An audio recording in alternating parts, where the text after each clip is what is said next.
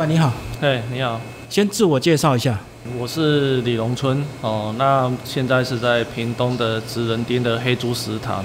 那我本身有在养殖黑猪，那黑猪这一块是台湾的原生种黑猪，叫平埔黑猪。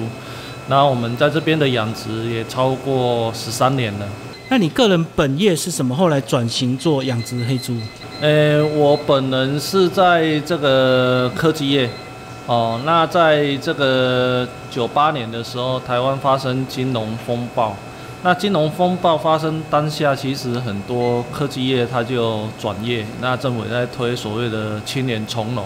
所以那个时代的背景，其实如果大家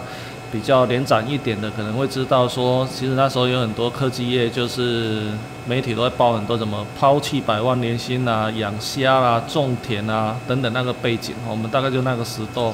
哦，他转业到这个畜牧业，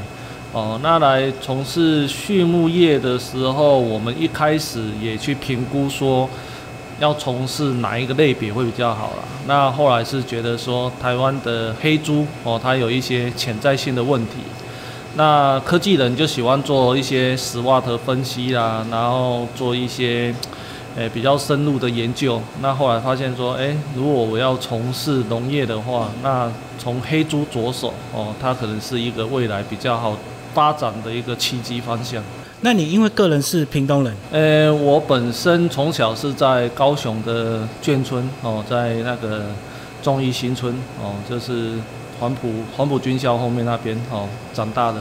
所以我们从小家里面不务农。哦，所以还没养猪以前，其实连猪都没看过啦。好，那你说挑平埔猪，那跟我们一般食用的这个猪有什么差别？这个讲起来，它是一个故事啊。哦，这是台湾早期哦，这种猪只的养殖，它是属于三合院的养殖。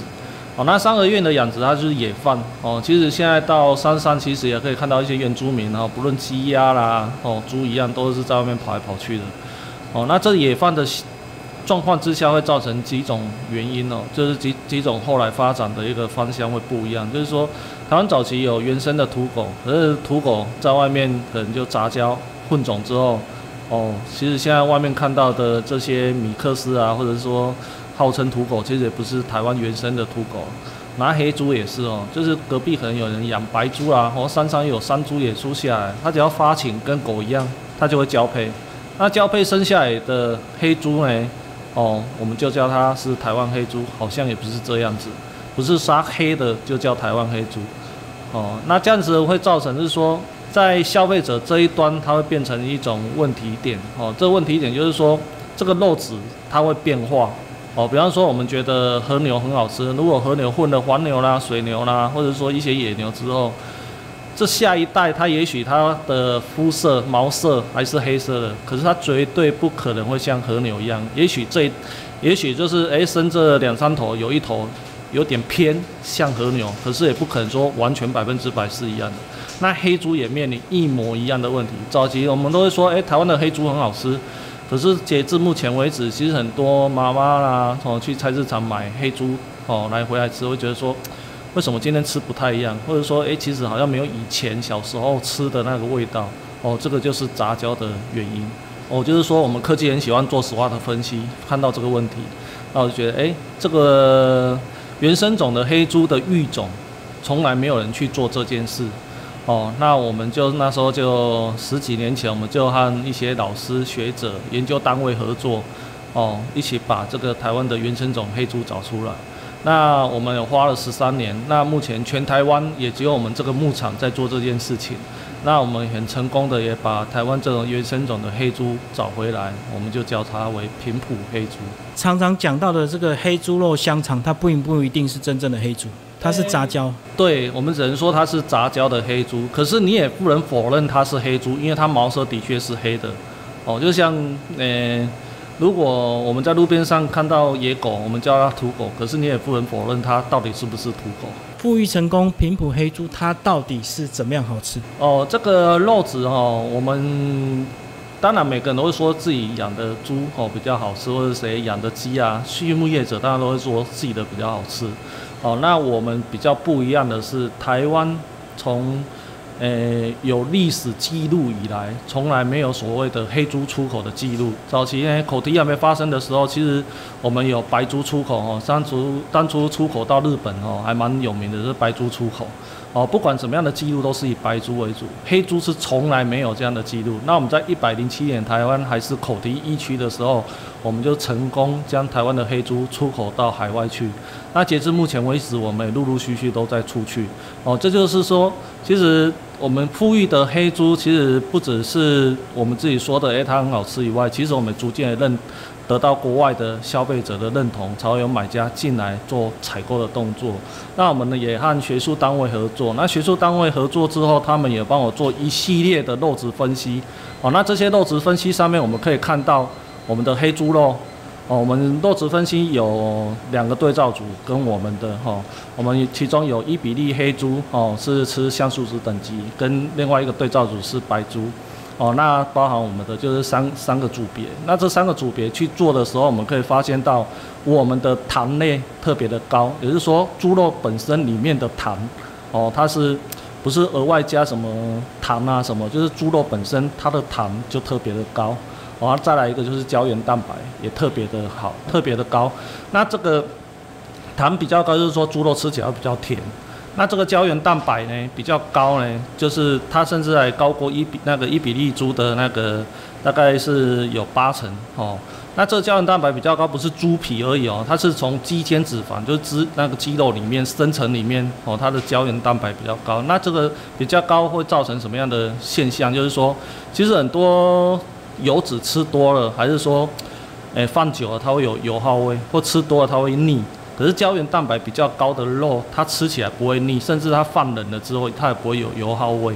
哦，那加上它本身肉是甜的，就会造成说这个平埔黑猪这个品种，它的肉质就是跟其他的猪肉品质不太一样的地方。那肉这么好，它的养殖成本是有比较高吗？嗯，至于在养殖成本上面哦，不论是全世界哪一个品种的黑猪哦，比如说伊比利的黑猪啊，鹿儿岛的黑猪啊，哦，还是说其他国家的特色黑特色品种黑猪哦，包含大陆哦，我们这个金华哦，金华也是一只黑猪哦，这是它的饲养周期大部分都会比白猪多大概三到四个月哦，那这个是普遍的现象，无法改变的，饲养成本当然会比白猪还要高。可是这个部分，这就是黑猪它的特性。那我们现在也在做所谓的，诶，因为现在全世界粮食的危机啊，还有又刚好这个农业副产品也很多哦。所谓农业副产品，可能说我们今天这个这个玉米梗哦，就是玉米我们收成之后还有玉米梗啊，这些农副产品啊，或者说诶豆腐去做了之后还有豆渣这些农副产品啊，甚至我们现在也在。做这个所谓的可可豆，可可豆做完之后，外面还有可可豆荚这些农副产品。哦，我们现在也在开发这些所谓农副产品，进入到我们这个饲料的供应链里面。哦，那我们也想要去这样去做，降低它的成本，那也提高这个肉本身的一个风味。所以这个饲养成本跟白猪来讲，我们因为做了这样的操作之后，它饲养成本反而还比白猪还要低。多生长三到四个月会造成它肉质更紧实，是不是？其实多生产三到四个月，不是说它肉一定会怎么紧实还是怎么样，就是说，呃，今天物种哦，它本身的样貌多样性，就变成说它整个生长的一个样态，它会比较快或比较慢哦。比方说今天这个比较寒冷地带的，比如说爱斯基摩人哦，它的性成熟就会比较晚；那亚热带的人，它的性成熟就会比较早。啊，黑猪跟白猪哦，也是因为这样，它俩它不是因为诶气候啦、环境背景因素，它是品种特性的问题，就基因的问题。对，嗯，所以自然就长得比较慢。对，它比较慢。嗯哼，那你们现在这个呃肉品的运用，就是把它当做一般的食用猪吗？诶，我们肉品现在就是因为我就我讲的，我们全台湾就我们在做所谓的原生种黑猪的一个富裕，所以我们有两大区块，一个就是做种源的富裕厂。另外一个就是食用的肉猪场，哦，那种源的富裕场，我们现在就是不断的希望把种源再做得更好，不是说只有把它找出来而已，我们是希望能够透过这个育种的方向，哦，去找出又生的比较多的，然后长得又更快的，就是一直改良育种，对，一直改良这个育种。哦，那另外一个就是说，我们肉猪的部分就是我们消费端在使用的部分。哦，那我们在推广这个部分在走这样子。那育种改良的话，意思就是说，你有你们有在卖所谓的这个小种猪吗？还是小猪仔这样？呃，因为育种改良的部分主要是掌握在我们公司的核心竞争力里面。哦，那这个部分我们就是比较没有在跟外面做一些交流啦、买卖的动作。可是肉猪的部分，我们就有跟诶一些农民哦做一些契作合作。可能是他他想要养这样的猪，他希望说他有希诶到诶市场去做的时候，可以有比较好的价格啦，还是他后面有做品牌，他可以有好的通路哦。我们是做这样子的配合。所以他养这样的猪，是不是你们就要给他那个小猪仔？对对对，哦，那育种的话是你们自己内部一直在改良就对了，让它更好，肉更多，或是长得更快嘛。好，讲一下这个食堂好不好？为什么会在这个职人丁设这个平埔黑猪的食堂？哦，这个在三年前的时候，屏东县政府哦，就是将这个平埔黑猪食堂这个原址哦，它原本是做这个，我记得是林务局的林务局的宿舍哦。那因为这边也荒废很久都没有在使用，那县政府就是把希望把它拿下来做活化，因为它隔壁哦就是这个环球百货哦，也是市中心了。哦，那市中心里面有一个废墟，其实还蛮怪的。哦，那县政府就把它拿下来，哦，他希望做一个文创园区。那也邀请了，就是说在屏东当地哦还不错的职人，因为这叫职人町。哦，也邀请不错的屏东在地的一些职人来进驻。那我们也是受邀的其中一家店家了，哈。那当然，我们进来之后，我们其实最大的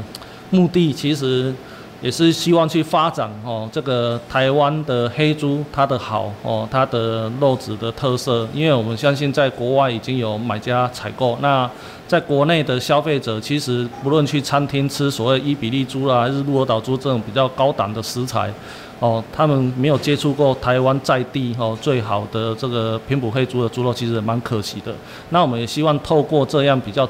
呃，接地气的一个餐厅的经营模式和消费者做沟通，让他了解说，哎，其实台湾有这么不错的黑猪肉在这边，那慢慢去推广。那我们甚至偶尔会在这个地方和一些餐厅的主厨做食材上的交流。那我们会邀请一些学校啦，还是说有一些团体，他觉得猪肉哦，其实猪肉也要做很多食农教育，因为很多消费者是对猪肉。其实也不是一知半解啊，就像我本身以前没有养过猪，对猪也不了解，慢慢养到现在也越来越了解。哦，那消费者其实也对这一块，我觉得他们也很想去了解，说，哎，这个猪肉到底是怎么养成？那所谓的环保的问题啦，还是猪肉有些疾病，那我们可不可以吃的问题啦？哦，还是说，哎，我们煮了里面还有什么血血之类的，疑难杂症很多啦。那我希望透过这样的场所，不论是在推广黑猪肉上面、食农教育上面、厨师的交流上面，都有一个很好的场域。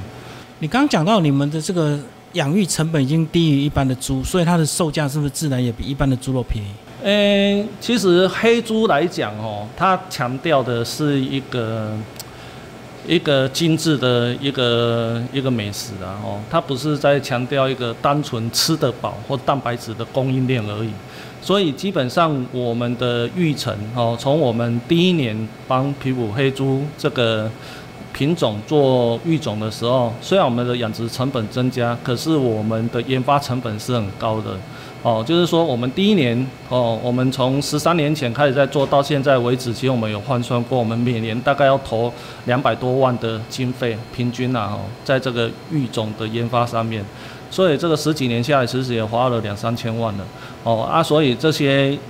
不论是饲养成本降低，可是这个研发成本是比较高，所以猪肉的说单价要降得下来，其实是有点难度了。所以主要还是要消费者认同，愿意用比较高的价钱去吃比较好的猪肉。对啊，我觉得前阵子大家对这个猪肉含的这个瘦肉精就会有疑虑，是不是就会更标榜喜欢吃台湾猪？对对对，嗯，哎，所以这样你们的这个食堂是本来已经有在外面有这样的一个成功模式，才把它复刻到职人丁这里吗？其实我们养猪以来，报章媒体报道很多啦，哦，那其实很久以前有餐厅业者就想要跟我们合作，那我们一直觉得说还没准备好，那一直到县政府成立这个职人丁邀请我们的时候，我们才真正进驻，然后做第一次的销售，第一次和消费者面对面，所以一切从零开始，也从摸索一直慢慢到现在成长，哎，然后也稳定这样子。好，你们现场也有一些冷藏冷冻的肉品，它回去料理方式有特别吗？其实这些肉品就跟一般超市的肉品的调理方式是没有差异太大了。那我们现在也在开发，因为店里面本身卖的一些料理啊，比如说肉燥饭啊，还是香肠、贡丸等等，哦，还有一些汤类、汤品类的哦，我们现在也在往这个那个调理包哦，常温的调理包方向在进行中。那这些部分。我们也是希望说，消费者有些不会自己料理的部分，他可以拿回去自己加热，哦，就可以马上就可以吃的食材这样子。你们有在研发什么样的口味？呃，目前我们有这个肉燥包，哦，然后还有咖喱猪肉，哦，还有这个罗宋猪肉汤、三杯里脊肉啊，哦，等等这些调理包，现在都有在。在慢慢在要要推出推推出来了，嗯，呃，养猪有没有什么天灾人祸？第一个就是说你疾病哦，因为现在这个非洲猪瘟啊，还是这个口蹄啊，哦，等等这些无形的疾病，就包含人一样，人也有所谓的新冠嘛，哈，那这些疾病它是无形的哦，不论是细菌或病毒，你是看不到的，所以它只要一进来。如果你的防护措施、生物安全呢？我们在群牧业是讲生物安全这一块没有做好的话，其实它很很容易就让你的那个财产就是会灰飞烟灭啊！哎嗯，所以是因为养殖的密度很高，是不是？所以说有时候一染病就会全部整圈都有。这是我讲的哦。有时候消费者就问很多这类似食农交易的问题哦。这个养殖的密度不代表它发病的状态，就像。其实这一两年的新冠肺炎，其实就是很好的一个例子哦。我们可能家里面有一人染病，可是他也许他也是住透天的，而且全家人都中啊。哦，这好像又跟密度没有关系。那当然，密度越高，它的染病的传播速度会越快。哦，是这样子。讲一下未来的规划跟愿景好不好？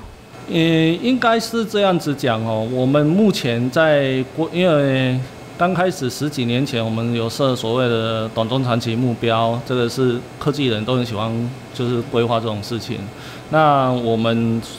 十几年前设定的短中长期目标，其实都已经一步一步的去完成了。包含这个育种哦，我们定了十年的计划，到目前为止它也是稳定下来的。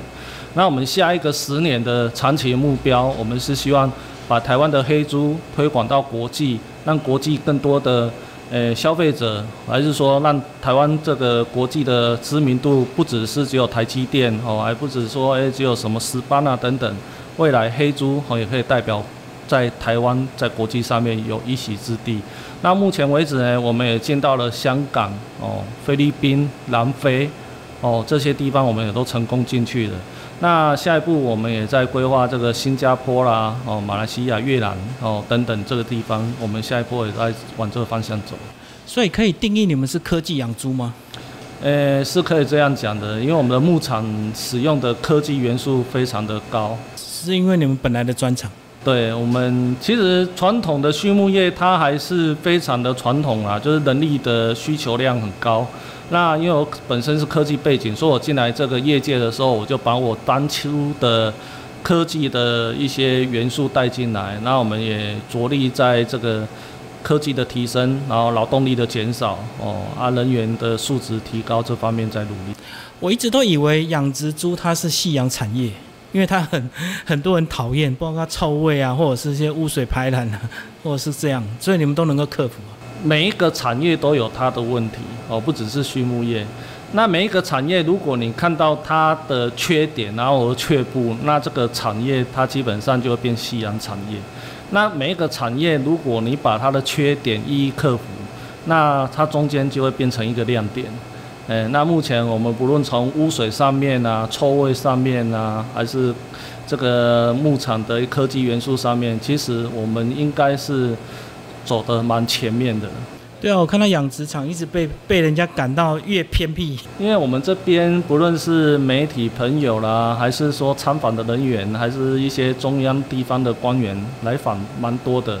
很多牧场哦，其实你在还没接近到牧场，在下一个上一个巷口，你就会知道说这边可能有人养养猪。对，那我们的是走到门口了，还不知道说，哎，这间是牧场。所以很多人就是明明地址已经报给他，他还在那边找不到，因为闻不到臭味。哦，你们已经用科技的方法克服。好，最后两块招牌跟我们介绍一下，柯文哲市长以及潘孟安县长两个都有来这边吃过签名。讲一下这个情况。柯市长是当初他们有一次就是做那个铁马的那个一日双塔，对，一日双塔。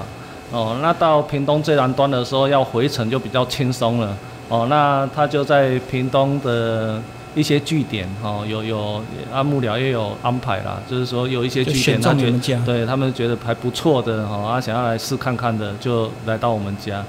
那潘县长就不用说了，因为不论是从我们职人町的进驻啦，还是说我们有一些，呃，推广啊，还是一些展场啊，其实潘县长对我们这个平埔黑猪哦，其实还蛮支持的，哦啊，所以因为他又是屏东的大家长，那职人町也是他一手规划的，所以他对我们也是常常就是来这边做鼓励啊，嗯嗯，好，谢谢我们老板。